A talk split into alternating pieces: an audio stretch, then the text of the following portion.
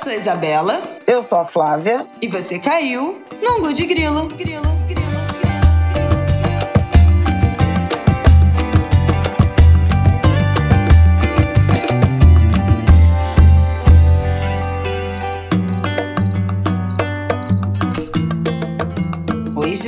Gente! Boa terça-feira para vocês. Ango de Grilo no ar, episódio 154, o último Ango de Grilo antes das eleições. Como você está, Flaviol? Tô, enfim, apreensiva. Bom, claramente, vamos abrir esse ângulo de grilo falando aí sobre essa reta final. Não aconteceu tanta coisa assim na última semana, mas a gente tem que falar de eleição, pelo amor de Deus. Semana que vem, a essa altura, talvez a gente já tenha o um novo presidente do Brasil no primeiro turno, veremos. Então, temos que falar sobre isso hoje. Vamos trazer os últimos dados do Datafolha, algumas batalhas aí, quedas expressivas, aumentos expressivos de intenção de voto na Bahia Rio de Janeiro com operação policial, que também tem relação com, com a eleição aqui no estado, e também os dados de vontade de votar, é isso? Chama vontade de votar? é. Também temos essas informações. Quem é que, quais são os candidatos que estão levando os eleitores com gana pelo voto para as urnas? Bom, depois disso a gente vai falar sobre os protestos no Irã, que tem acontecido no Irã depois da morte da jovem Mahamsa Amini, de 22 anos, em 13 de setembro. As mulheres estão protestando, nesse momento, 41 mortes já, a partir desses protestos que têm acontecido nos últimos 10 dias no Irã. Vamos falar sobre isso. E no último bloco, vamos fazer um misturadão, né? Tem. Tudo indica que a Itália vai, ele, vai eleger uma candidata de extrema-direita, Cosme Damião essa semana. O que mais? Flávia Al assistiu a Mulher Rei. Vamos comentar rapidinho sobre isso. Aquele angu de grilo que estamos habituados. Cosme Damião essa semana, mas também conhecido como hoje, terça, 27 de ah, setembro. Ah, eu sempre confundo. Eu nunca sei se é 27, 28, 29. Ai, eu tenho essa Aliás, dificuldade. a Igreja Católica alterou para 26. Então seria hoje o dia da nossa gravação. Pelo amor de Deus. Como é que você é... pode alterar assim? Ah, então resolvi que agora é outro dia. É. que beleza. Mais ou menos isso. então vamos que vamos, Angulers. Semana que vem, a esta altura, Flávio Oliveira, talvez nós já tenhamos o próximo presidente do Brasil. Como chegaremos ai, a essa eleição, essa reta final? Então, a última informação aqui que a gente tem da última pesquisa IPEC que saiu, Lula está liderando, que saiu no último sábado, Lula está liderando em 14 estados, Bolsonaro liderando em 7. No último Datafolha, Lula apareceu na margem de erro já com mais de 50% dos votos válidos, é, né? É, podendo então revelar uma vitória em primeiro turno. É, porque o Lula teve no, no, no, Datafolha que saiu na quinta noite, ele saiu de 45 para 47, a margem é de 2, então ele avançou no, né, no limite da margem de erro. Uhum. Mas o Bolsonaro ficou estável Ciro caiu um ponto, de 8 para 7, quer dizer, também é, é uma estabilidade, mas a questão é que as pesquisas estão apontando uma tendência de crescimento nas intenções de voto de Lula. Um dado que você gostou, que a gente comentou outro dia, foi da espontânea. Espontânea é quando você pergunta para o eleitor vai votar em quem sem mostrar a tal da cartela com o, número, com o nome dos candidatos. E a espontânea, ela tem confirmado ao longo do tempo uma consolidação do eleitorado em torno de Lula e Bolsonaro. Lula com 42% na espontânea, é muito perto do que ele tem no total na estimulada, né? Perguntem quem vai votar. De cada 100, 42 dizem de cara que é em Lula, 31 dizem que é em Bolsonaro. Quando você faz a estimulada, se a eleição fosse hoje, os candidatos fossem esses que você mostra em cartela para não ter privilégio de lista, né, de ordem, uhum.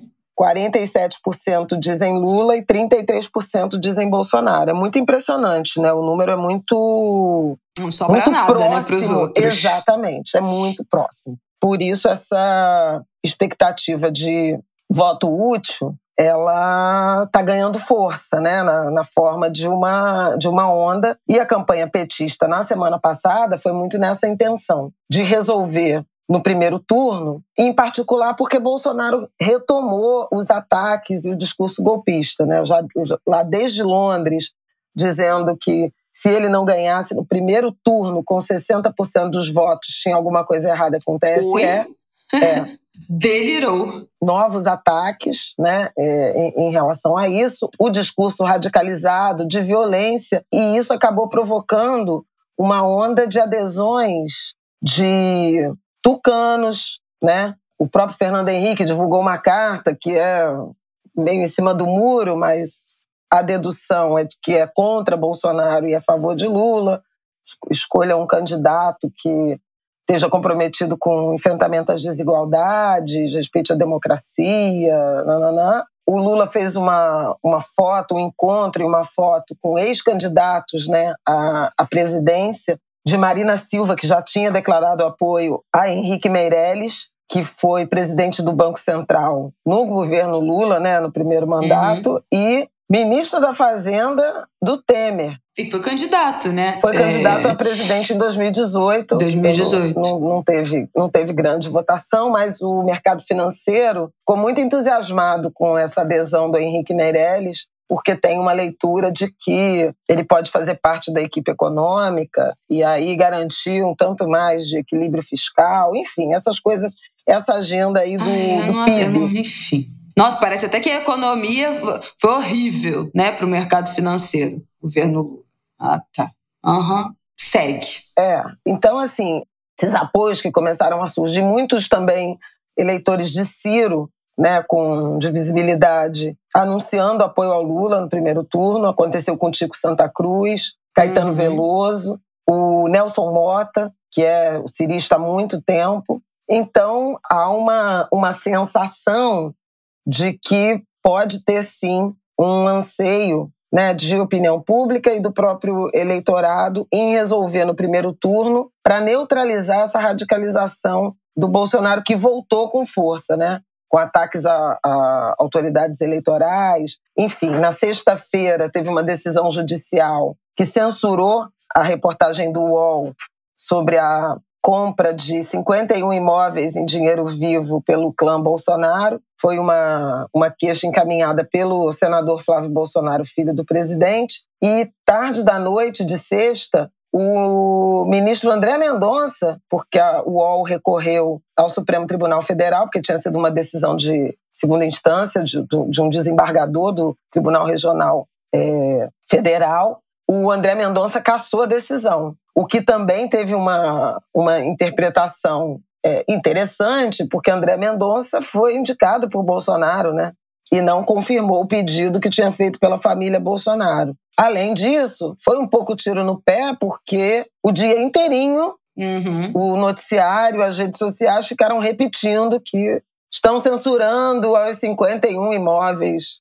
Pois é, teve essa leitura de que a censura estava fazendo com que a notícia se é, pulverizasse ainda mais e que o André Mendonça teria agido dentro dos interesses da família Bolsonaro porque liberar encerrou o assunto. Liberar a notícia encerrou o assunto, estancou essa, essa pulverização da história de que proibiu, de que censurou, de que tirou do ar e tal. Então, ele teria agido para encerrar essa história, botar essa história para hibernar de novo como estava, porque assim, é inegável, isso, isso se falou, essa, essa história dos imóveis, teve muito menos repercussão ampla e pública né, do que deveria, e, sempre dentro de uma bolha. E aí, esse assunto já tinha sido esquecido, estava adormecido já, e voltou para o público por, por conta da censura. Então, eu li muita gente falando isso. Não achem que ele está se virando contra a família. Na verdade, ele está agindo para proteger, para encerrar essa história e botar esse assunto para dormir de novo. É, tudo bem, tem teoria para tudo, né? Mas o fato é que ele não corroborou com o pedido de censura. E aí o UOL voltou a repercutir, voltou a publicar. Na verdade, a estratégia, me parece que a estratégia do governo, né, do presidente, da campanha, foi equivocada, porque você trouxe o assunto de volta para o noticiário, né? Na sexta-feira só se falou disso. Uhum. E, e, com críticas não só ao pedido de censura, porque é curioso como eles falam tanto em liberdade, né, em liberdade de expressão e tudo mais, mas quando diz respeito a eles, eles querem censurar. Claro. E, ao mesmo tempo, todo mundo passou o dia falando dos 51 imóveis comprados com dinheiro vivo pela família, pelo clã Bolsonaro. No momento em que o presidente retoma a radicalização do discurso e tenta afirmar que não há envolvimento, não há denúncia, escândalos de corrupção no, no governo dele. Não, não foi bom para eles, de, de, toda, de todo modo, né? Não foi uma, uma boa estratégia, digamos assim. Mas esses foram os, destaques da semana, juntamente com o discurso de Bolsonaro na ONU, né, na Assembleia Geral da ONU, que causou espanto no mundo diplomático, porque ele basicamente falou de cenário interno, né? É, fez praticamente um discurso de campanha, falou, sem, sem citar o nome do Lula, falou do Lula, da prisão, tudo que ele fala aqui. Teve uma parte do discurso que foi também esquisita, para não dizer o mínimo, porque ele chamou por nove vezes a, a guerra, né, da invasão da, da Ucrânia pela Rússia de conflito e condenou as sanções econômicas à Rússia, sob, sob o argumento da, do aumento da inflação e da crise energética na Europa. Mas no dia seguinte, o Putin anunciou a convocação de mais 300 mil militares da reserva para combater na Ucrânia e ameaçou usar o arsenal nuclear. Então, mais uma vez, o Brasil ficou isolado, porque o Biden fez um discurso muito forte né, de crítica ao Putin, evocando a mobilização da comunidade internacional. O Zelensky, também presidente da Ucrânia, brilhou né, numa, num discurso longo, transmitido para a Assembleia da, da ONU, e o Brasil ficou mais uma vez isolado nessa posição. Então, também a estratégia de Bolsonaro de se apresentar como um estadista, acho que a gente tinha comentado aqui na semana passada, né, que ele só ia ter reuniões com quatro países pouco expressivos na, na nossa corrente de comércio, uhum. na nossa pauta de exportações. Isso realmente se confirmou. Ele não, ele não voltou maior né, do, da viagem não, do tour internacional. E aí, talvez por isso e por esse nova arrobo de, de radicalização, Lula tenha mais uma vez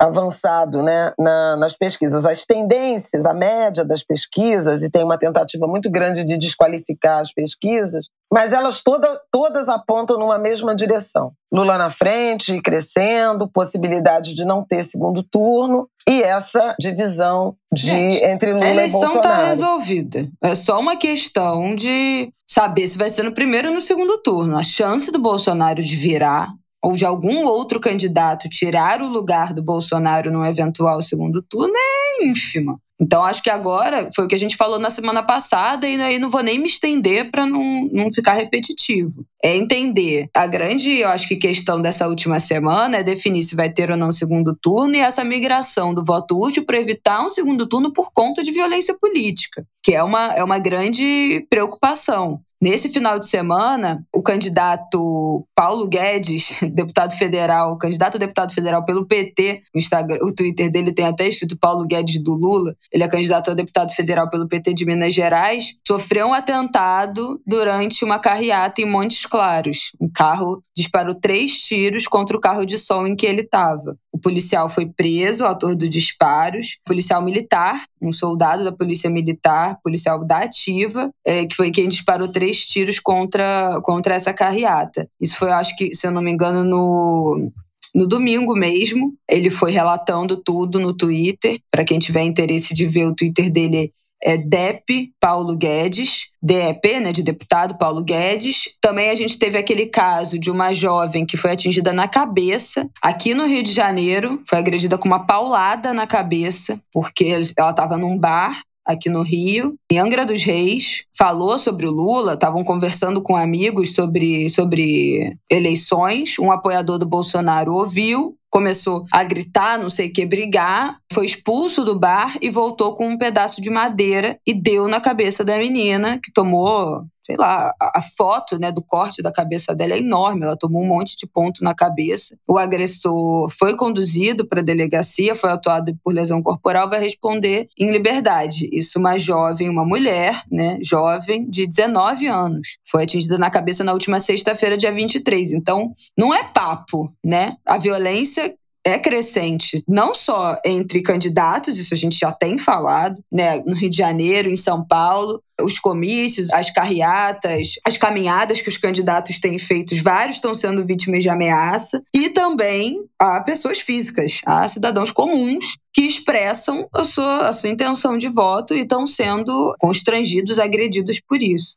Então, Acho que agora o caminho dessa última semana é entender se vai ter segundo turno, se vai ter uma migração maior de voto útil que vai possibilitar essa eleição para presidente terminar agora, no próximo domingo. Na quinta-feira, essa terça-feira, tem debate né, dos governadores da Globo, em todos os estados do Brasil. Na quinta-feira, tem o debate presidencial. Enfim, a expectativa é alta, porque o debate da Globo costuma ter uma, uma, uma mudança de, de cenário, um, um, viés resolutivo dos impasses das, das eleições. Lula vai, Bolsonaro vai, é o que tudo indica.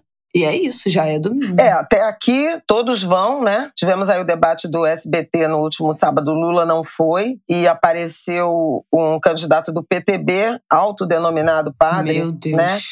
Gente, essa história é que surreal. Que foi lá para fazer a linha auxiliar do, do bolsonarismo. E ele vai ah, no debate de Ele vai porque o partido tem representação na, na Câmara dos Deputados. E aí a regra obriga, né? Seria ele o Roberto era o vice, Jefferson. É, exatamente. Ele era o vice do Roberto Jefferson, que, enfim, foi não podia ir de concorrer. prisão domiciliar. Aí teve o registro negado.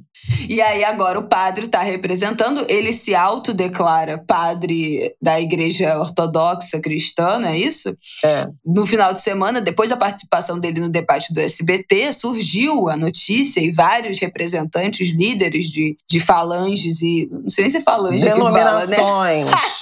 falange é coisa de macumba, gente. de denominações ortodoxas no Brasil falaram que ele não tem, ele não é padre de nenhuma denominação igreja ortodoxa brasileira. Ele se diz membro de uma denominação de uma igreja do Peru, que também é, é questionada, também não é reconhecida. Então, assim, uma situação bizonha, para dizer o mínimo, mais uma. Falando em situação bizonha, a gente já tinha falado aqui da queda de intenção de voto nas pesquisas do ACM Neto, depois dessa história do bronzeamento, né, dessa afroconveniência, que ele tinha se declarado branco, trocou o registro, se declarando como pardo. A gente já falou sobre isso quando a gente falou sobre o perfil dos candidatos, né? De ficar atenta a essa declaração racial, porque tem um viés de interesse nesse, nessa redistribuição do fundo eleitoral. Ele caiu mais nove pontos na pesquisa. Depois de ter caído cinco, caiu nove. E o outro candidato, Jerônimo Rodrigues, candidato do PT, cresceu 19 pontos. Então, o último IPEC, a CM estava com 47, Jerônimo 32. A diferença entre eles caiu muito nas últimas semanas. O ACM estava com 56%, agora já aparece com 49%. O, o Jerônimo, na primeira pesquisa, 13%, agora já está com 32%, então ele cresceu 19 pontos. E as coisas ficaram um pouco indefinidas, né? Bastante indefinidas, na verdade, nessa eleição para governador na Bahia. O ACM estava inicialmente ganhando em primeiro turno e agora já não mais, e essa distância diminuiu bastante. E muita gente relaciona com essa história desse, desse bronzeamento que ele fez, porque não foi só se declarar pardo, né? Ele fez um, alguma coisa, ele fez algum tipo de bronzeamento, que ele tá de outra cor, é fato, não tem como negar. Você vê uma foto dele agora, você vê uma foto dele antes, são é inacreditável. Então, também, das coisas bizarras dessa eleição, também tem essa. E aqui no Rio de Janeiro, nessa segunda-feira, amanheceu, o Rio de Janeiro amanheceu com uma grande operação policial no Complexo da Maré, né, no complexo de favelas de Amaré, e com fecha, linha vermelha, linha amarela fechada, aquela, aquelas cenas tenebrosas que não são Pessoas comuns no Rio de do, Janeiro. dos carros, se, se protegendo né, dos tiros atrás de, de mureta, sem nenhum saldo é, objetivo. Pelo menos aqui a gente está no meio do dia, né, de, de segunda-feira, e o saldo até aqui são 35 escolas é, fechadas na, na região, quatro unidades de saúde também com atendimento interrompido, o campus, né, o maior campus da UFRJ na, na Ilha do Fundão, também fechado, porque é rota, né, caminho, é, a linha vermelha, três homens mortos, um ferido, dois fuzis, uma pistola e uma granada apreendidos. Então, assim, um tamanho de operação que teria mobilizado 180 homens da Polícia Civil e da Polícia Militar. Outro, outros veículos falaram em 200 homens, mas enfim, 200 homens para isso, para afetar com essa intensidade, né, esse grau de violência a, a rotina né, de, uma, de uma comunidade ou de um conjunto de comunidades sem nenhum tipo de benefício. A alegação é de que uma facção invadiria a outra, né? São, são várias uh, comunidades, são 16 comunidades que a maré comporta. Mas, objetivamente, tudo isso aconteceu, as crianças ficaram sem aulas, os, os doentes sem unidades de saúde, e quando anoiteceu, o tráfico continuará lá, a milícia onde tem milícia, o tráfico onde tem tráfico, a facção A com a facção B, com a facção Z. É, nada disso é, terá se alterado. E essa é a crítica que se faz e que precisa ser feita em relação à política de segurança do governador que é candidato à reeleição, que é muito ancorada em confrontos, em chacinas, entendamos chacinas como operações policiais ou não, né? Ocorrências que deixam três ou mais mortos, ancorada nessa política de confronto com pouca inteligência, no sentido de prisões ou desarticulações de quadrilhas do crime organizado ou asfixia financeira. O, o Cláudio Castro gosta de dizer que prendeu 1.300 milicianos, mas não se tem notícia de nenhuma comunidade que tenha sido libertada né, do poder paralelo das, das milícias. Então, esse é o ponto. A gente vê ainda né, criminosos fortemente armados, as drogas entrando e sendo vendidas, não são fabricadas em favelas, nem as armas, nem as drogas, pouca articulação com outros estados, com o governo federal mesmo, com forças armadas. Pelo contrário, as quadrilhas com armamento cada vez mais pesado e a população igualmente oprimida nas favelas e amedrontada na cidade, ao circular na cidade. É esse o questionamento que se faz, mas que o governador do Rio de Janeiro ele tem convicção de que tanto mais operações desse tipo são feitas, maior a popularidade dele. Aliás, ele é autor de uma declaração que ele deu para o jornalista Otávio Guedes, meu colega na, na, Globo News. Se eu me baseasse por pesquisa, faria uma operação policial por semana. Na verdade, fez. Quando a gente olha o, o conjunto, né, desde agosto de 2020 até aqui, quando você conta o número de operações e divide pelo período de tempo, dá mais ou menos uma operação policial por semana, com mortes, várias delas, né? No, no governo Cláudio Castro aconteceram as três maiores, né? Três das cinco maiores uhum. operações policiais mais letais da história do, do Rio de Janeiro, incluindo aquela de 28 mortos no Jacarezinho e outras no, na Vila Cruzeiro e no Alemão. É isso. Ó, vocês estão ouvindo a gente falar isso aqui? A gente está gravando na segunda-feira, pouco antes de uma da tarde, mas hoje às seis da tarde sai IPEC para presidente no Central das Eleições da Globo News. Então, no momento que vocês estiverem ouvindo isso, já terá um novo dado é, de pesquisa IPEC de intenção de voto para presidente. Então, por favor, estejam atualizados. A gente não tem como esperar até seis horas para trazer os dados novos. A gente falou aqui dos, dos últimos dados que nós temos segunda-feira, uma hora da tarde. Mas quando chegar no seu ouvido, vai, já vai ter pesquisa nova. Então considerem os números novos. Acho que é isso, né, Flávia? Não, eu queria falar da, da história do comparecimento, né? Ah, e da, e é, da vontade de, de votar. Desses dados, da vontade de votar. Porque o voto útil, ele tem sido acompanhado de um debate. A gente falou bastante, né, de voto útil na isso, semana passada. na semana passada. É, quem quiser é, ouvir um pouco mais sobre essa estratégia, enfim. Mas o voto útil tem sido acompanhado de um debate sobre uh, abstenção, sobre risco de abstenção, inclusive por conta de declaração de eleitores dizendo que estão com medo de expressar suas opiniões políticas em razão desse ambiente de, de violência, né, de, de ataques. A Isabela já falou longamente sobre isso. É, na semana passada, eu acho que eu cheguei a comentar aqui no Angu sobre esse ponto do medo de abstenção em razão desse ambiente de, de violência política e se o voto útil poderia ajudar a combater essa abstenção. Qual a lógica? O Lula quer voto útil né, quer que as pessoas vão para resolver a eleição no, no primeiro turno.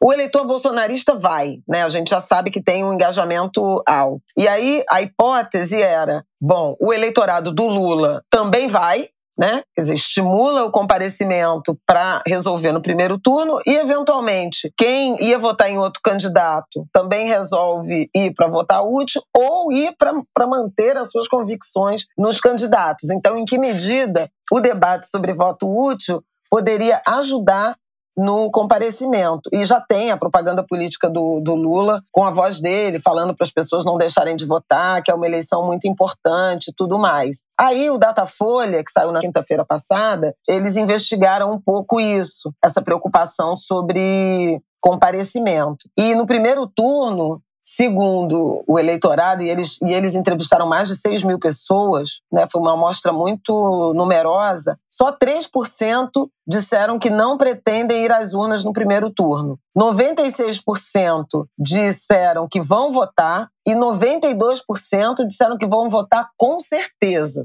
4%, então, talvez. Então, aparentemente, tem uma intenção muito firme né, de comparecer à eleição.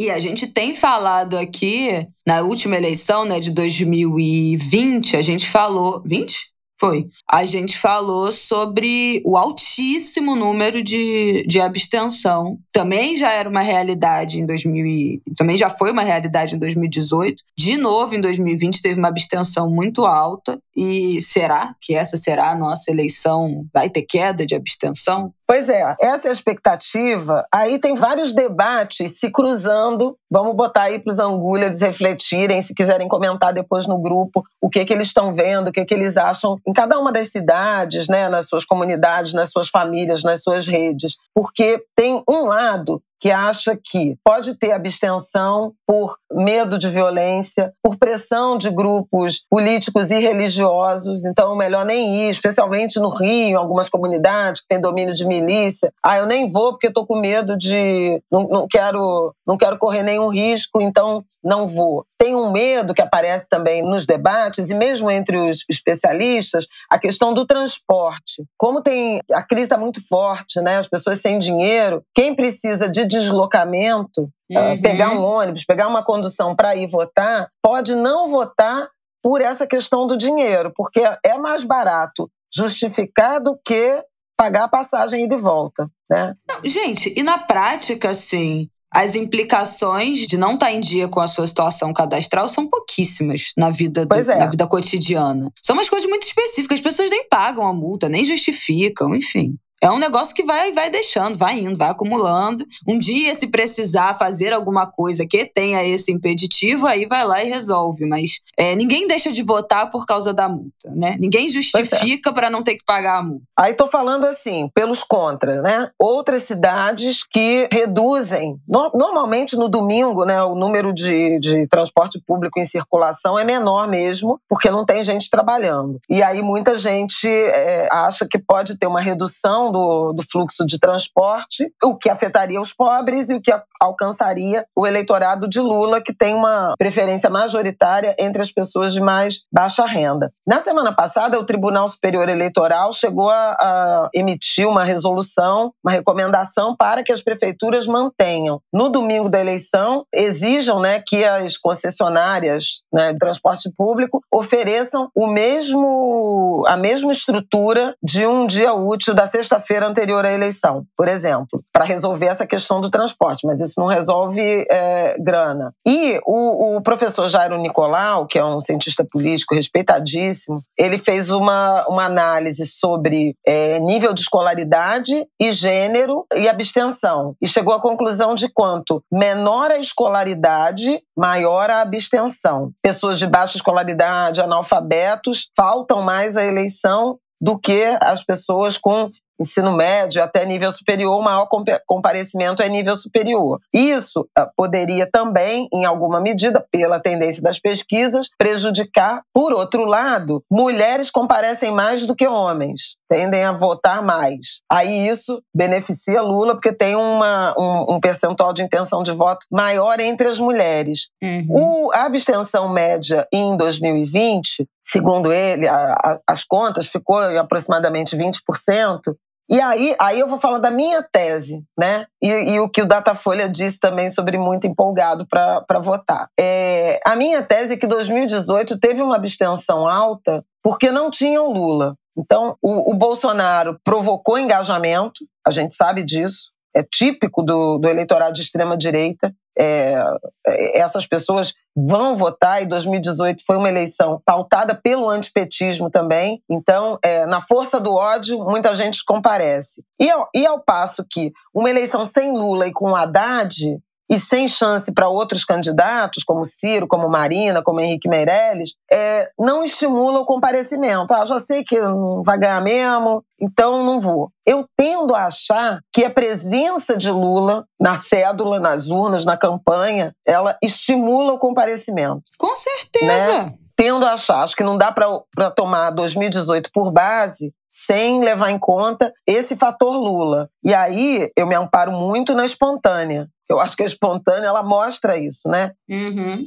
41, 42%, né? Dizem já de cara que vão votar no Lula sem ser apresentado a cartela, é um indicativo de disposição, de vontade de votar. O Datafolha, então, perguntou sobre quem vai votar, deu isso, 92% disseram que vão com certeza, e 4% talvez vá votar, e só 3% disseram que, que não vão. Agora, eles perguntaram também se está animado para votar. E aí, 57% dizem que estão animados para votar, 23% que estão com pouco de vontade e 19% sem vontade nenhuma. A gente sabe que sem vontade nenhuma pode alcançar, por exemplo, maiores de 70 anos e aquela faixa de 16 e 17 que tem voto facultativo. Mas a adesão dos jovens, como a gente já a comentou gente já aqui várias falou, vezes, é. foi recorde. Sim, né? engajadíssimos. Mais de 2 milhões de jovens menores de 18 anos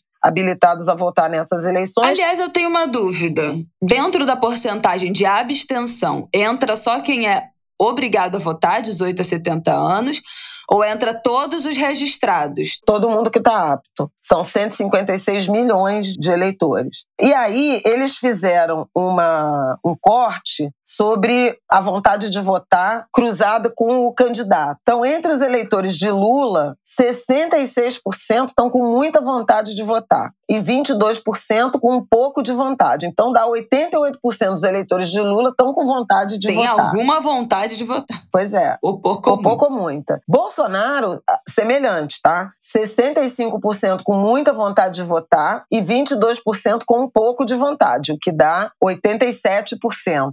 Do Ciro, 37% com um pouco de vontade, 34% com nenhuma vontade e 28% com muita vontade. Então, talvez seja o desafio é fazer esse 37 com pouca vontade ou 34 com nenhuma terem vontade de votar em algum é. dos outros candidatos né? Isso aí, eu acho que é, é, a corda bamba do voto útil. Né? Exatamente. Né? Tá? E o mesmo é o que a gente Tebet. falou. Com o Tebet, muita vontade, 27%, um pouco de vontade, 33%, nenhuma vontade, 40%. Então é, é, é impressionante como a eleição está polarizada entre esses dois é candidatos que estão na frente, né?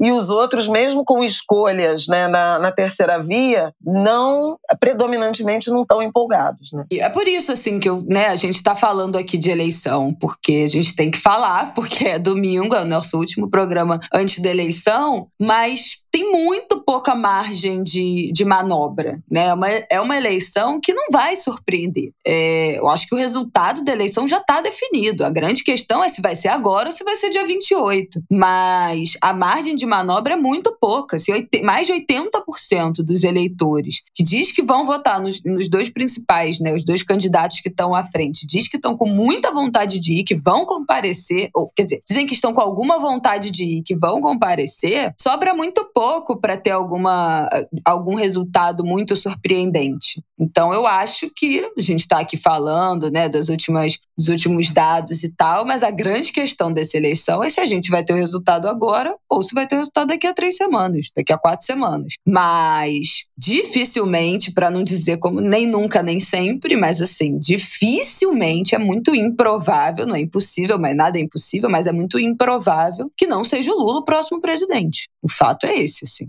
Tudo, tudo indica, todos os dados indicam que ele será o próximo presidente. Agora é só uma questão de quando, né? Quando, com quantos por cento, na margem de erro e tal, mas assim, é absolutamente improvável que tenha uma reviravolta nesse resultado. Aguardemos, portanto, próximo ângulo de grilo, vamos ver o que a gente vai estar tá falando aqui. Imparcialidade. Aguardem, angulers, semana que vem. Vamos para o nosso próximo bloco, que a gente já falou, já se estendeu demais. Sim. Vamos lá, então. Bom voto e olho nas proporcionais, minha gente. Ah, pois é, a gente já cobrou aqui. Eu espero que vocês já tenham decidido os seus candidatos, candidatas, candidatas, deputado federal, deputado estadual, porque a gente já cobrou de vocês na semana passada, hein? Quem não resolveu até agora, pelo amor de Deus, gente. Vamos que vamos. Vai falar aqui nesse segundo bloco? do que está acontecendo no Irã nesse momento, da série de protestos, de manifestações que estão acontecendo no Irã nos últimos 10 dias, até o momento nessa segunda-feira, o que tem contabilizado são 41 pessoas mortas, vítimas da repressão das instituições, né, do, dos órgãos de governo, é, polícia, exército no Irã, por conta das manifestações contra o que, que aconteceu. Dia 13 de setembro, a jovem curda Maham, Mahamsa Amini, de 22 anos, foi presa, foi detida em Teherã pela Polícia da Moralidade é uma polícia que existe para fiscalizar, eventualmente prender, especialmente mulheres, fiscalizar o uso do hijab, que é o véu, né? E fiscalizar as roupas das mulheres código, nesse código de vestimenta no Irã. Ela foi presa, foi levada presa porque não estaria usando o, o hijab da forma correta, teria deixado alguns fios de cabelo aparecendo, alguns fios visíveis. Foi presa, entrou em coma depois de desmaiar dentro desse centro de detenção e morreu três dias depois. Os relatos, né, que, que não, não,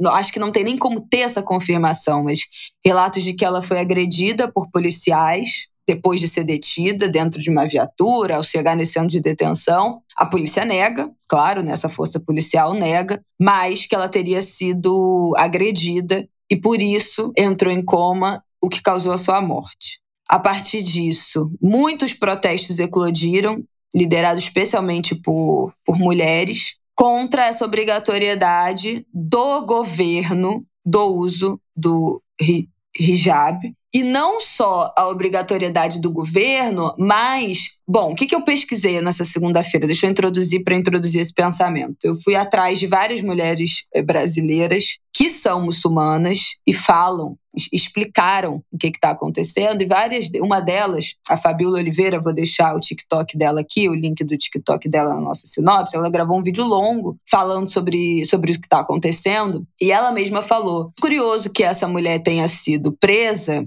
se no Irã, especialmente na capital, o uso, o mostrar ou não os fios é, é, é muito. O uso do véu é, é várias mulheres são vistas com o véu mais usado de forma mais relaxada, né? Não tão preso, com os fios mostrando. Não é algo que você não vê, não é algo é, vedado. E ainda assim ela foi presa. E ela faz, faz um longo comentário, uma longa análise, longa, né? Nesses tempos de rede social, longa, eu acho que tem seis minutos, cinco minutos.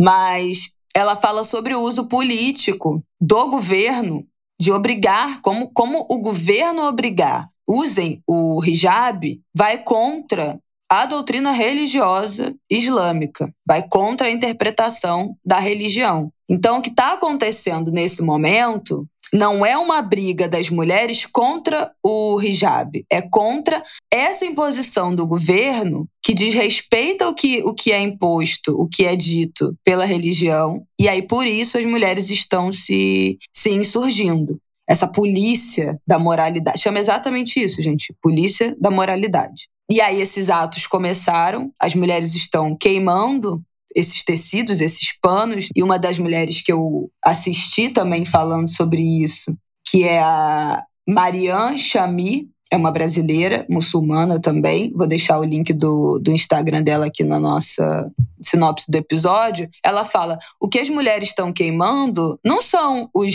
os hijab, são panos, porque quando tem, quando você usa um pano na sua cabeça, o véu que tem um significado, ele é o hijab. Se você usa por uma obrigatoriedade, mas você não se, se identifica com aquele significado do véu, ele é só um pano na sua cabeça. Ele não é o véu sagrado que você usa dentro do âmbito religioso. E aí, eu acho que é isso que eu queria trazer do que essas mulheres falaram e contextualizar aqui, porque é algo que nem eu entendia direito. O que, que é essa obrigatoriedade religiosa? Qual é a diferença da religião, desse uso provocado pela fé religiosa e desse uso obrigatório imposto pelo Estado? E por que, que as mulheres estão se rebelando com o Estado, né, a República Islâmica do Irã, e não contra a religião. E aí, o que essas duas mulheres que eu assisti, a Miriam e a Fabiola, as duas falaram, é que a religião, a interpretação religiosa é que o uso é obrigatório, mas as mulheres têm o livre-arbítrio de escolher ou não usar. Quando eu fui, eu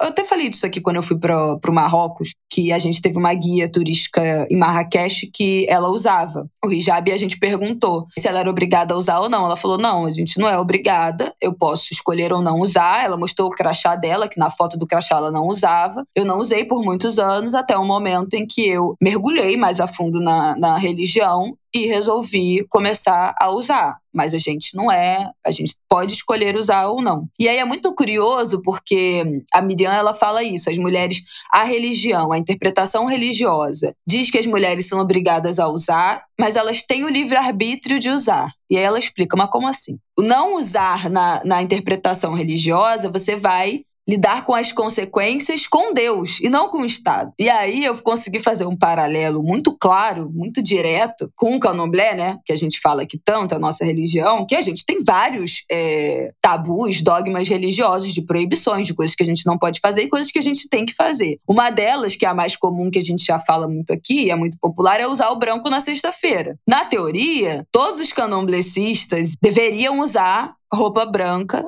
na sexta-feira. Seria uma obrigatoriedade. Agora, não tem uma multa se você não usar religiosa. Você pode, você tem o seu livre-arbítrio, você pode usar ou você pode não usar. E enfrentará as consequências com Oxalá de não usar branco na sexta-feira. Você vai ter a sua consequência religiosa. E aí é isso que elas falam. O livre-arbítrio de usar ou não usar o hijab pressupõe consequências no âmbito religioso, da sua fé religiosa. Se o Estado quer obrigar as mulheres a, a usar o hijab, e elas não podem, portanto, ter o livre-arbítrio, porque senão vão sofrer consequências impostas pelo Estado, isso é contra a religião. Não é isso que a religião prega. Se as mulheres não têm o livre-arbítrio de escolher ou não usar por uma imposição do Estado, não tem nada a ver com a, com a religião. E é exatamente por isso que as mulheres estão protestando e se levantando contra o Estado, a obrigatoriedade do Estado e não a religião. Eu acho importante diferenciar isso porque é muito fácil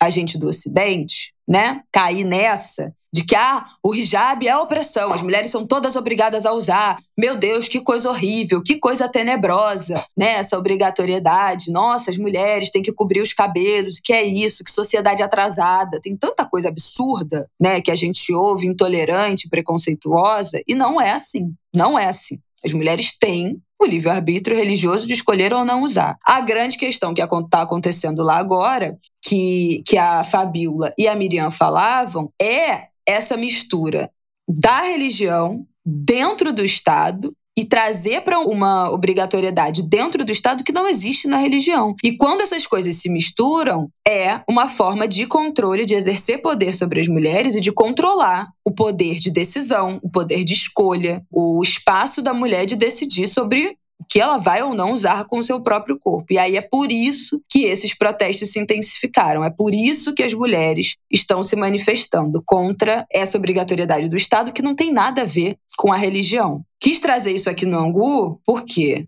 eu acho que essa história vai crescer, a gente vai ouvir falar mais sobre isso e fala sobre essa mistura de religião com Estado que é tão perigosa e que a gente tem falado aqui. E também para trazer um outro olhar sobre essa essa religião que é a maior religião do mundo, o islamismo é a maior religião do mundo, muito maior do que o, o, cristianismo, inclusive, e que a gente fala muito pouco, e que a gente ainda tem muito preconceito, e que a gente tem pouquíssimo contato aqui no Brasil, e o Ocidente tem essa mania de se achar conhecedor, né, detentor de toda a, a liberdade feminina do mundo e achar que, que usar o véu é uma repressão moral feminina sobre as mulheres. A gente, a gente conhece na França, né? O, bafafá que já é há anos na França que quis proibir o uso do hijab em espaços públicos e, e as mulheres se revoltam, insistem em achar que aquilo é uma forma de controle, quando na verdade, para muitas mulheres é uma escolha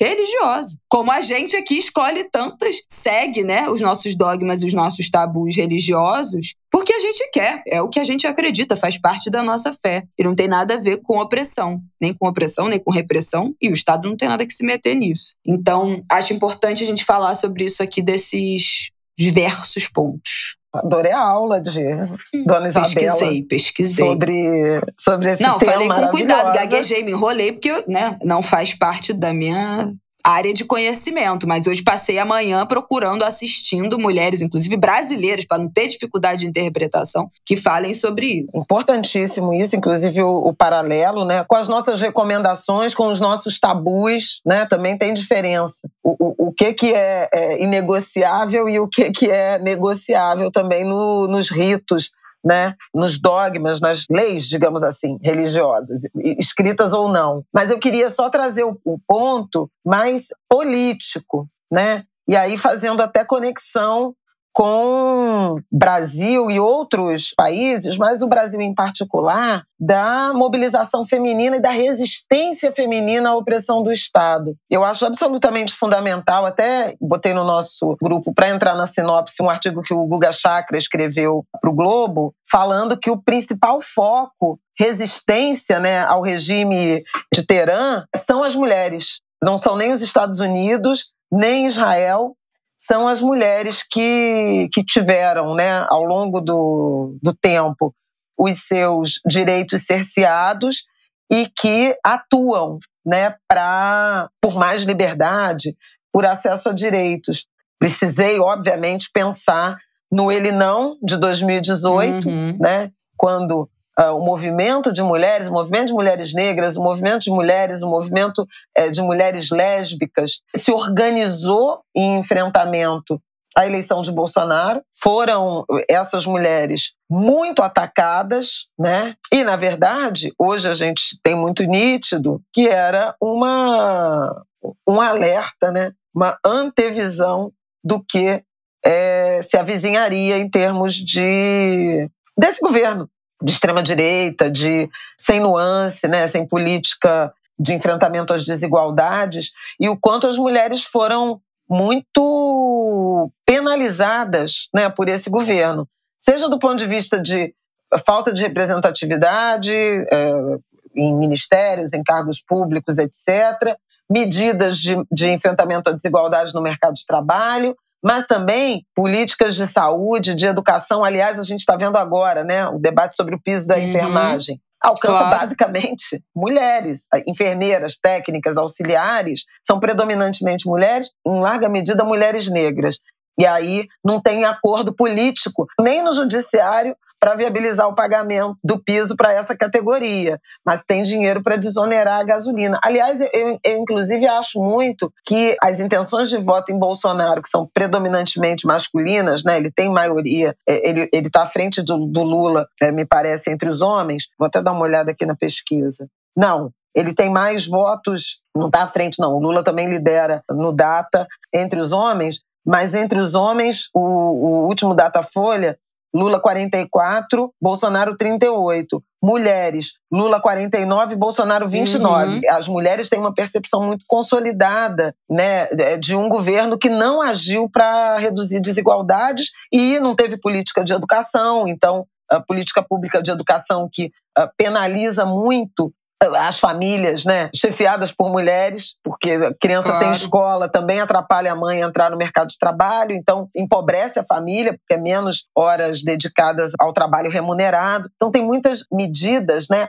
práticas. E a própria formulação do Auxílio Brasil, que eu também já falei aqui várias vezes, mas vou repetir rapidamente, e 600 reais de valor mínimo, ela provocou uma multiplicação do número de famílias unipessoais, e a maioria dessas famílias unipessoais são homens. Então, para vocês terem uma ideia, aumentou de. Esse é um dado da ex-ministra Tereza Campelo, o número de famílias de apenas um membro aumentou 172% de dezembro de 2018 para agosto de 2022. E as famílias com dois ou mais membros aumentaram em 25%. O número de adultos morando sozinhos que recebem o Auxílio Brasil saiu de 1 milhão e 800 mil para 4 milhões e 900 mil. E é, famílias com dois beneficiários ou mais, de 12,2 para 15,3 milhões. Não preciso nem dizer que a maioria das mulheres estão em famílias com mais membros.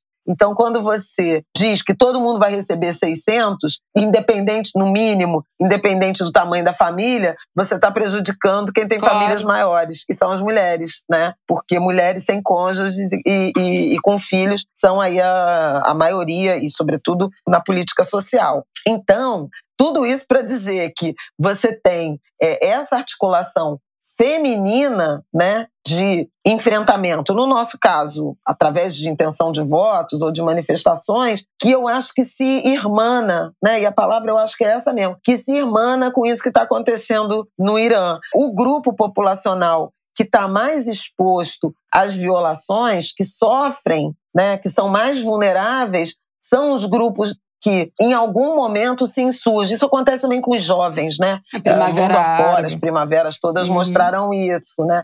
Mas eu achei interessante essa leitura do, do Guga, e alguns homens também acabam se engajando em movimentos por conta de uhum. suas mulheres, filhas, namoradas, enfim. E o, o, movimento lá foi muito dramático. Hoje, inclusive, está circulando né, no sepultamento é, de uma das vítimas. A irmã dela cortando os cabelos na beira do caixão do sepultamento, uma imagem muito marcante. Muitas mulheres cortando os cabelos é, em protesto, o que é um, tem um significado muito grande e até charges que eu já vi que estão sendo feitas, produzidas com esse ato, né, de cortar os cabelos em protesto contra essa opressão do regime do Irã. Então, assim, queria trazer essa mobilização política né, das mulheres e lembrar que aqui no Brasil também né, tem um, um movimento muito intenso né, de resistência uhum. feminina. Eu já falei das mulheres negras, das lésbicas, vou citar também as trans, claro que o movimento feminista convencional, é, e as mulheres Sim. indígenas, né? Que tem se organizado, Gente, as mulheres brasileiras intensamente, e as mulheres quilombolas carregam esse país nas costas. Exatamente, no ato, seja no, no, no, no ato político de, de, de, resistir, de se mobilizar, mas também nas redes, né, de solidariedade, essencialmente femininas. E aí, como comentário final, meu carinho, meu orgulho por Sueli Carneiro, nossa referência, nossa mestra, filósofa, escritora, ativista, fundadora de Guelé 10, o Instituto da Mulher Negra, que na semana passada recebeu o título de doutor honoris causa na, pela Universidade de Brasília. É a primeira mulher negra agraciada com o título de doutor honoris causa da história da UNB, uma universidade que tem 60 anos. Ai, aquelas coisas que. Aquelas notícias agridoces, né? Que tá muito a comemorar, mas outra parte, enfim. Mas é isso, gente. Eu quis trazer esse assunto aqui no Angu porque eu acho que a gente precisa ter um olhar mais respeitoso com a religião e com o que as mulheres estão comunicando. Né? Já tem anos essa, esse debate público internacional, especialmente intenso, sobre o uso do hijab e uma insistência do Ocidente em manipular o significado do hijab para as mulheres é, muçulmanas porque entende que aquilo é a partir da sua própria cultura, do seu espectro social, da sua sociedade, da sua construção de sociedade, de ideia do que é liberdade, que usar um véu é repressão. E as mulheres estão comunicando há décadas, séculos, que é uma decisão pessoal com livre-arbítrio religioso delas, pessoal, o que não pode, o que elas estão comunicando e se manifestando. Não pode o Estado obrigar o uso. A gente precisa poder escolher usar ou não e lidar com a nossa religião individualmente. E a gente tem muitos paralelos, né? Falei aqui da, da, de usar o branco, que teoricamente é obrigatório, mas a gente usa se quiser, não usa se quiser, e vai se acertar com os orixás. Não comer carne na Sexta-feira Santa, na Semana Santa. Não pode, né? Ah, não pode comer carne na sexta-feira. Se você é cristão, se você pratica mesmo, é praticante, é proibido comer carne na, na Sexta-feira Santa e na semana, na verdade, na Semana Santa inteira, né? Quem é cristão praticante, na quaresma tem muitas proibições, tem muitas coisas que você não pode fazer, tem muitas coisas que você é obrigado a seguir dentro do período da quaresma. É obrigado. Você pode fazer ou não. Se você quiser desrespeitar essa obrigatoriedade, nada vai acontecer com você. Não vai tomar multa, não vai ser expulso da igreja, não vai ser colocado de castigo, não vai, o Estado brasileiro não vai te prender, nada vai acontecer. Você vai se resolver com a sua fé. É isso. É isso. A gente vive isso na nossa cultura o tempo todo. E a gente precisa respeitar outra religião, que tem os seus dogmas religiosos, assim como os nossos, que as mulheres dizem, comunicam que elas têm o livre-arbítrio, elas querem usar e as que não querem usar não podem ser punidas pelo Estado, que não faz parte desse dogma religioso, e é por isso que elas estão protestando. Vamos ficar atentos, mas principalmente não replicar mensagens preconceituosas, intolerantes, né, xenófobas em relação a esse assunto. A gente precisa defender o direito das mulheres de não usar e usar o hijab a partir da sua livre convicção e escolha, como diz a interpretação religiosa né, que elas mesmas se referem. É isso, vamos continuar atentos a isso que está acontecendo no Irã, é todo apoio às mulheres muçulmanas. E entrem aqui nas, nos links que eu vou deixar da Fabiola e da Mariam, porque elas têm conteúdos muito interessantes sobre, sobre o islamismo e sobre ser mulher muçulmana aqui, né? Elas moram no Brasil. Vamos que vamos para o nosso último bloco. Começar falando de quê aqui? No Código Damião, Mulher Rei que você assistiu. Vamos falar de Mulher Rei, que eu falei aqui que a trama do brasileiro era dispensável, do a trama de amor era dispensável. Quero saber se você concorda comigo. Vários angulers já assistiram. Né, postaram lá na nossa comunidade do lá no Twitter do Ango Digno que assistiram o filme esse final de semana. Acho que a gente não precisa dar grandes spoilers, até porque no filme não tem muito spoiler, né? Como eu disse, não é um filme que tem um, um plot, uma trama. É um filme sobre si mesmo. Ponto. Não tem o que dar é. de spoiler, na verdade. Mas eu quero saber o que você achou da trama de romance. Não, achei também dispensável, mas é. Hollywood tem que ter um, um, romance, né? E a escolha de um brasileiro, né? No caso, o, o ator não é brasileiro, não, mas uhum. o personagem, né? de um personagem brasileiro é curiosa porque ele evoca, né, a, a diáspora. É o, ele é o elemento Sim. diaspórico da trama, mas escolheram o Brasil, não escolheram um outro país, nem os Estados Unidos, nem nenhum país da, né? É porque é, o Brasil é, também é o país que mais América Central, tem por exemplo, negros fora Exatamente, da África. Exatamente, que mais recebeu, né, africanos escravizados naquele período, e numericamente né, da, da é o país com mais então, negros então, Brasil, fora da é um pouco de Portugal, não é? Numericamente, o Brasil é o país que é, mais tem. Depois da Nigéria. Não, fora é da o, África. É o segundo país com maior proporção de, de negros. Não, tudo bem. É o segundo país com maior proporção de negros, e fora da África Tanto é o maior. em proporção quanto numericamente. Claro. Em número. Sim. Uhum. Então, achei assim, eu acho que foi também uma concessão para a própria, digamos, para o interesse de brasileiros na trama, também é interessante isso, como pensar o Brasil como mercado, mas acho que a, o romance foi sim meio, meio forçado. Poderia ter esse sem elemento. Romance. É, o sem, problema sem não é o brasileiro. O, o dizer, o problema é um pouco brasileiro também. Porque, enfim, é... é... Mas não precisava do elemento de romance, porque ele é. O personagem é um brasileiro. Se você não quiser saber nada do filme, gente, avança alguns segundos, mas assim, não tem spoiler. O filme não tem spoiler. Ele é um brasileiro que é filho de uma escravizada. É, ele tem umas que a gente não vai contar. Já nem me lembro mais.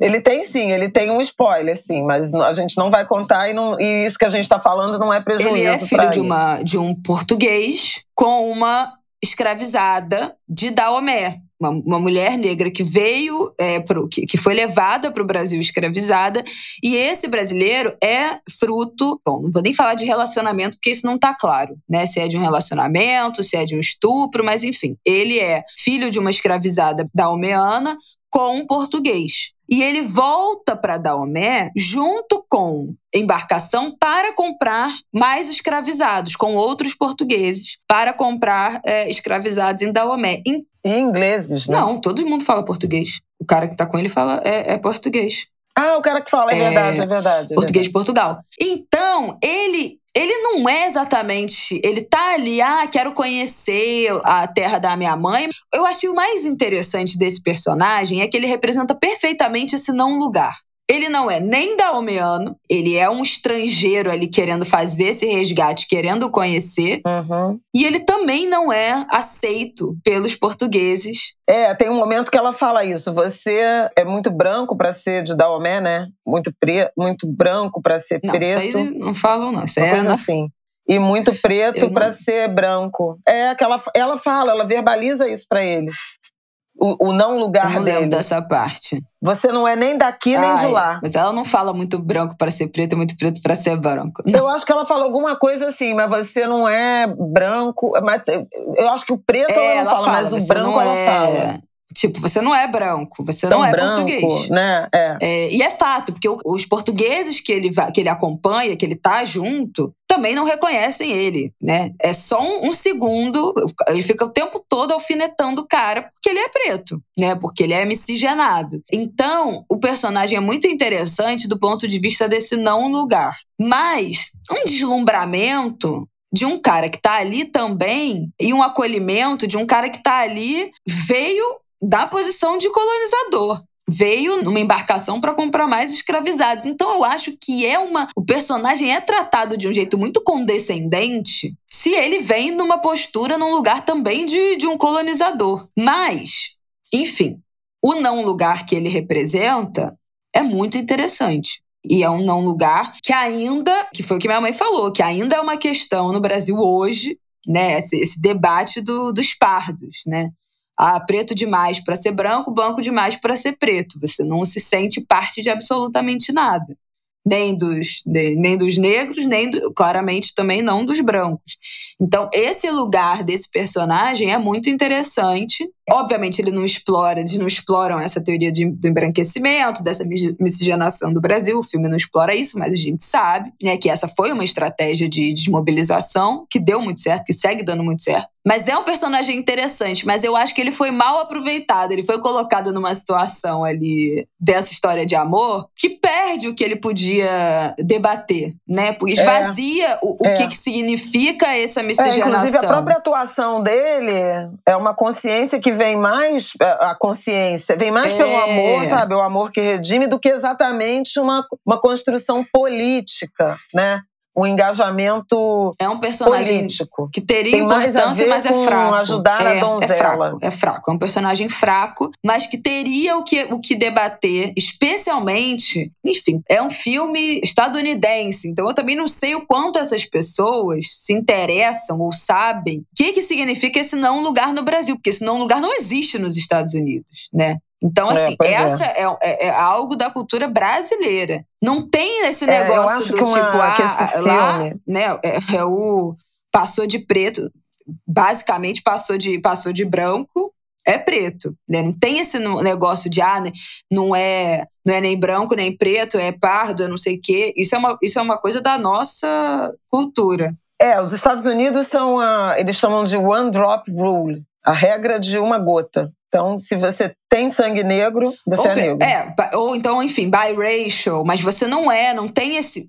É muito categórico em demarcar essa autodeclaração. A gente, acho que a gente já falou aqui, né? Das tantas opções de autodeclaração racial, que tem birracial, tem Black Asian, a gente falou isso, né, quando a gente falou da Kamala que é uma mulher que é preta, mas com ascendência indiana. Então a declaração é Black Asian. Tem os nativos indígenas, tem declaração racial que fala sobre ali América Central Caribe, afro-caribenho. Tem milhões de autodeclarações muito específicas. Né? Não é esse grande grupo de pardos que inclusive tem uma reivindicação indígena de que boa parte dos pardos brasileiros são indígenas e se declaram pardos e acabam caindo no grupo de negros, mas não vou entrar nessa, mas enfim. Vale super ver o filme. O filme é ótimo, é super interessante, é legal, tem né? Você fica torcendo ali. E essa, para mim, o que, o que mais interessante de ver foi essa representação religiosa, que não é algo comum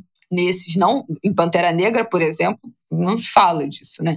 Enfim, é algo que para mim me chamou muita atenção, obviamente, nesse filme e acho que vale super a pena assistir, apesar dessa, dessa trama fraca aí de romance, mas vale muito a pena assistir. É, eu acho que se tivesse. Eu saí do filme com a sensação assim: eu vi alguns problemas de roteiro, esse é um, né? Se o filme tivesse um brasileiro participando do roteiro, ele sairia mais rico, tanto sob esse ponto de vista, dessa dessa encruzilhada aí, né, diaspórica, quanto do ponto de vista de mais consistência nas informações sobre religiosidade, que é muito frágil, uhum. né? Poderia ter mais explicações, é muito fetichizado e poderia ter mais consistência, mas eu acho que não tem, porque nos Estados Unidos, acho até que você já falou disso no, no Angu, porque nos Estados Unidos não tem uh, o cristianismo, né? Falei, falei na semana passada, quando eu falei do Ele filme mesmo. apagou, pois é. E na própria África também. A Chimamanda, por exemplo, ela fala, não, não sabe nada sobre religião de matriz africana, não tem nada, não tem esse contato, né? Na África do Sul eu vi um pouco, quando estive lá em 2010, nos territórios e tudo mais, que ainda tinha a figura né, de sacerdotisas, até meio curandeiras, né, de uma medicina tradicional que se relacionava com, até pela falta de acesso à saúde pública uh, de massa, né, não tinha SUS, pelo menos na época que eu fui não tinha, não sei se ainda agora tem, mas acho que também não. Mas tinha se perdido muito dessas dessas uhum. conexões, né, com religiosidade em razão do domínio do cristianismo. Não vou nem falar o islamismo não, porque lá já existia Sim, o mesmo, norte né? da Inclusive África aqui para o Brasil é veio. Todo. Exatamente. É, é, é. É, é, por isso que é uma das maiores religiões, é a maior religião do mundo. Porque a África subsaariana, é, norte da África, não, isso, não tem, né? é, é religião originária de séculos e séculos atrás. Além do Oriente Médio, o norte da África inteiro é muçulmano, é islâmico. Então, a outra parte, né, também de dominação que foi a dominação cristã, falar, ah, não tem é, religião de matriz africana na África. Claro que tem. Mas a gente já falou disso aqui. Também tem muito mais a ver com uma questão de tradição, de, de costume, de rito cultural do que necessariamente religioso. Então, algumas práticas que a gente vê como religiosas, na verdade, não necessariamente são práticas religiosas lá, são costumes culturais. Aqui, por exemplo, a gente vai falar de Cosme Damião. Tem um monte de gente que dá doce de Cosme Damião e nem é de religião de matriz africana, porque faz parte de uma questão uhum. cultural, de um saber cultural, de uma tradição que faz parte da sociedade, isso. da cultura, e não necessariamente de um ramo religioso. Então é. também tem muito isso. A cultura se apropriou, né, de tradições religiosas. O Réveillon é, de Copacabana também, né? As pessoas tão, vão de branco. Aliás, o Réveillon no Brasil usa branco é. por causa de Iemanjá. O Réveillon de Copacabana é nitidamente, né? A é origem Brasil, disso gente, que usa branco são, no São no os ritos de, Só de tem Umbanda. isso no Brasil. E, e assim, um monte de gente usa hoje como tradução, tradução cultural sem nem saber que tem uma conexão, que na verdade está batendo cabeça para a senhora de todas as cabeças. Quem não, quem, quem não souber, saiba. Mas, mas é, tem outra coisa também que eu achei que para mim foi uma. Eu fiquei extremamente incomodada. A tradução, eu não sei se você percebeu, que eles traduzem o porto de Uidá, eles traduzem Uidá, mas é o porto de ajudar. E no Brasil, inclusive a galera do samba, sempre cantou ajudar. Essa uhum. é outra tradução possível, né, para o nome do porto, que é Uidá em inglês. Então tem duas traduções, Uidá e ajudar. E a tradução que foi feita para o Brasil usa um nome que ninguém fala, que não é o nome que é comumente usado de, entre, enfim, os historiadores, os livros, todos os livros que a gente já cita aqui. Eu tenho certeza que o Laurentino no Escravidão fala Porto de Ajudar, como tem todos os livros, como Exato. tem todos os sambas. E a tradução usa um termo que não é o termo. Eu fiquei até em dúvida. Eu falei, gente, não é possível. Será que estão falando.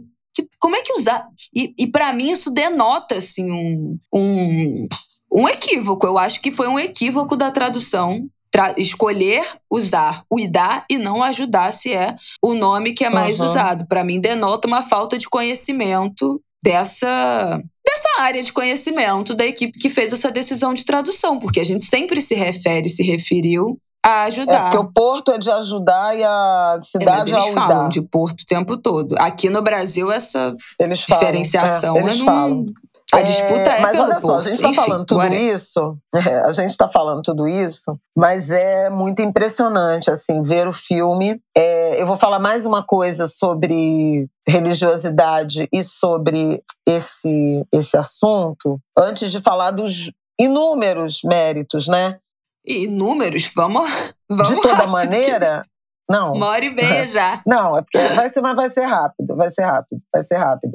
Mas é assim, traz a religiosidade afro eh, africana, né, ancestral, para Hollywood não é trivial, entendeu? Ainda que com imprecisões, ainda com pouca consistência, mas assim, também a gente é de religião é, de matriz africana, então tem uma compreensão maior e talvez exija, né, uma explicação que uma consistência, uma profundidade que não, não seria possível oferecer ou que uh, não é não, não tira o valor da obra. A gente tem uma, uma visão um pouco mais profunda sobre isso. De qualquer maneira, é muito interessante ver como a religiosidade está presente né, na vida daquelas mulheres, como a figura de uma mulher que é sacerdotisa é também a figura de uma grande amiga, ela é uma âncora de sororidade, né? E ao mesmo tempo ela é uma guerreira do exército de mulheres de Daomé. O que é muito interessante, ela não é só uma religiosa, uma mulher que está inserida, colocada, né?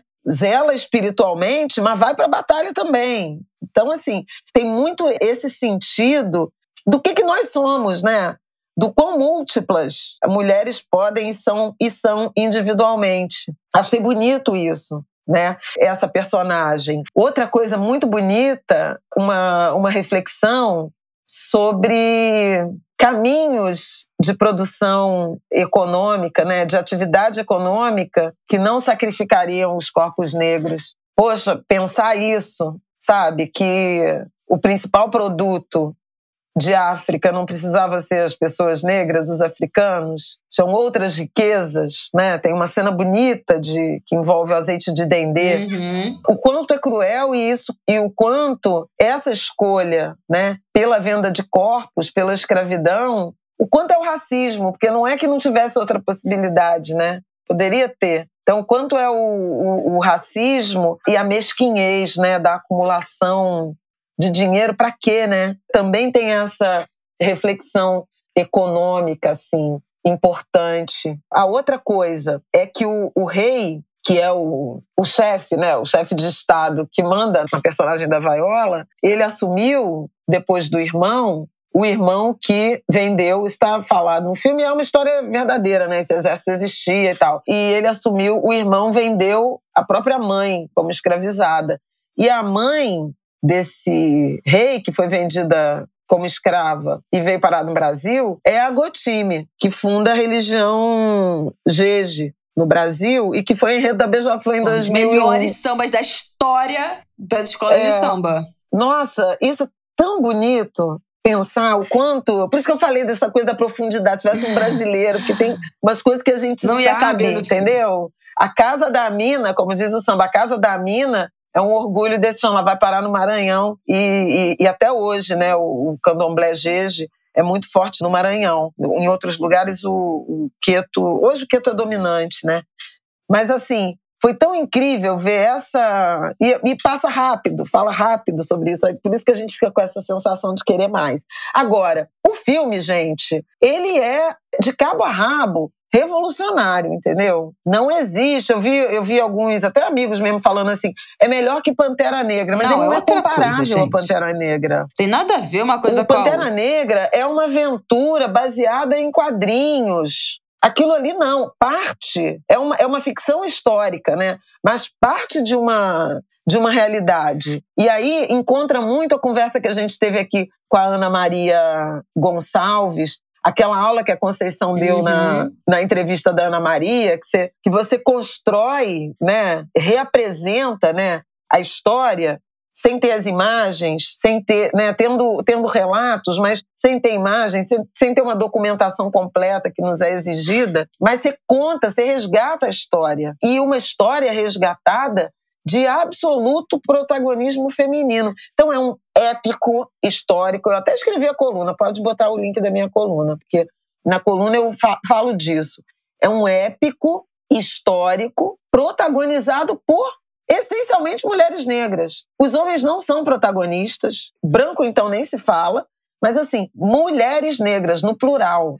Então não é assim, a vaiola e, entendeu? Aparecendo e discutindo com homens, não sei o que, não sei o que lá. Não, mulheres negras assumindo protagonismo, narrativa, relações, redes de solidariedade. Eu peguei uma lista de filmes épicos americanos não tem nenhum. Aliás, acho que de mulher só tinha um que tem protagonista mulher, que foi Cleópatra. E mesmo assim, a rainha egípcia encarnada pela Elizabeth Taylor, né? Uma mulher branca. Eu depois fui pesquisar, tem até uma controvérsia sobre o tom de pele de Cleópatra. Ela pode ser uma mestiça, uma negra de pele clara, mas ela tem ascendência negra. Ela não poderia ser Elizabeth Taylor.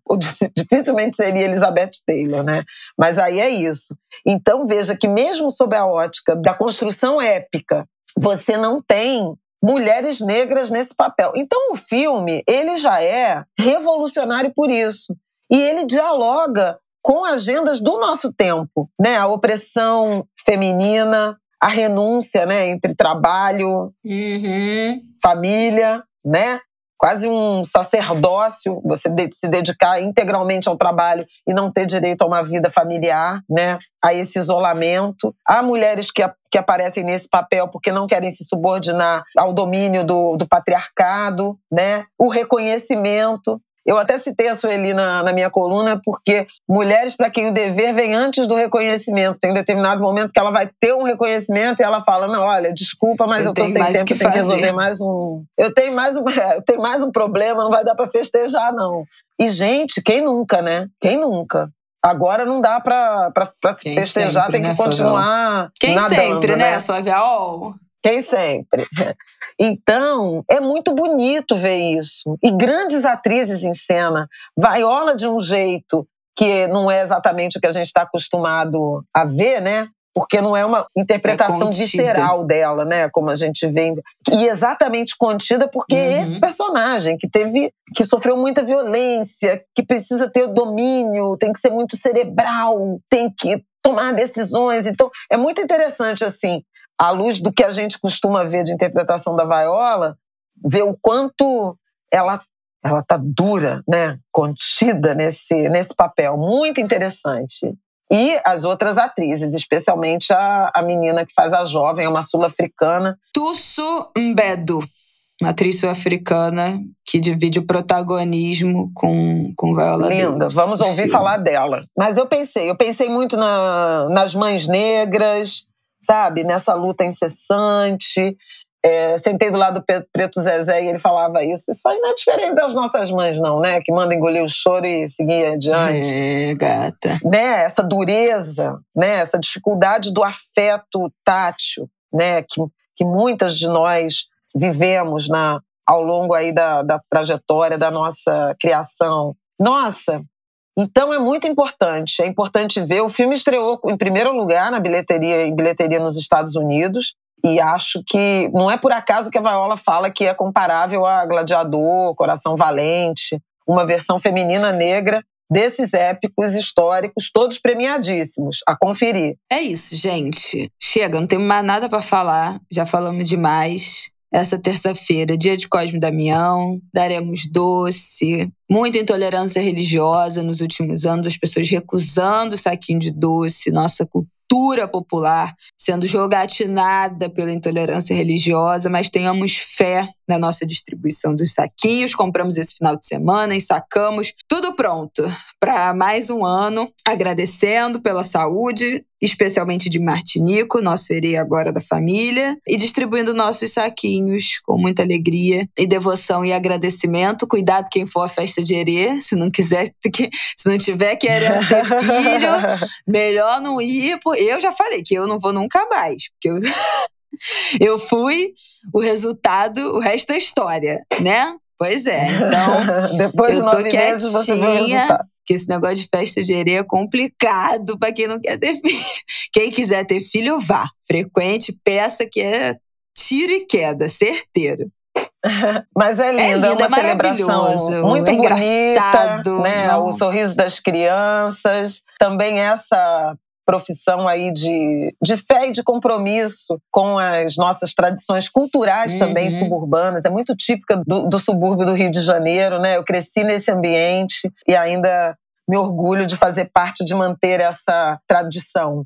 27 de setembro, mas tem gente que dá doce Sim, até 12 de outubro, né? Comum. Começa a temporada. A Igreja Católica alterou a data em 1970 tem, bom, a, a, história oficial não é que envolve religião de é, matriz africana, é, é para não coincidir com o dia de São Vicente e Paulo, que eles separaram.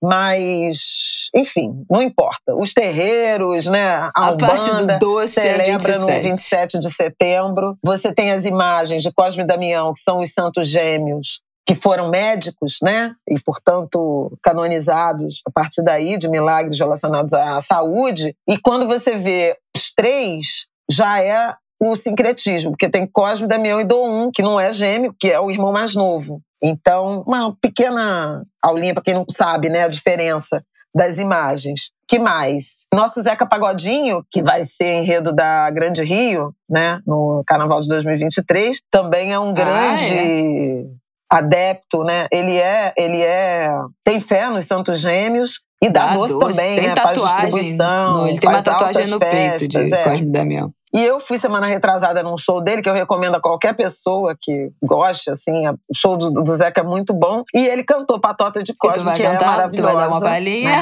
Vou cantar um pedacinho, mas vou cantar também por conta de uns haters que andaram me tentando de me quê? provocar na me chamando de macumbeira no, no Twitter. No dia que eu fui no Twitter, no dia que eu tava indo pro show do Zeca Pagodinho. E aí eu falei: olha só, cara, tu acha é, que tu me ofende me chamando é de macumbeira? Verdade, eu sou macumbeira gente. com muita honra, porque eu falei da. apontei a intolerância religiosa da Michele Bolsonaro. E aí falei: desonra é se dizer cristão e ficar perseguindo outras religiões. E depois eu bloqueei, porque eu não tenho tempo de ficar batendo boca. Mas aí cheguei lá, o, o Zeca fez um bloco que tinha Minha Fé, né? Ogum. É, Ogum. Tem que ter. E Patota de Cosme. E aí eu até postei um, um trechinho dele cantando. Não, mas tu vai cantar quando? Que foi justamente quando teve a confusão e meu pobre coração não abrigaria você.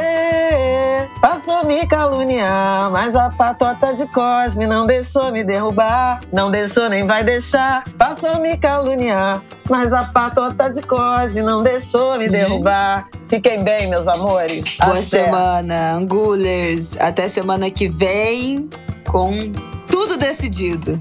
Os rumos desse país. Até lá. e muita proteção Se até lá. Se cuidem no dia de votar, hein? Cuidado com a violência política. Se protejam. Terça que vem estamos de volta. Um beijo.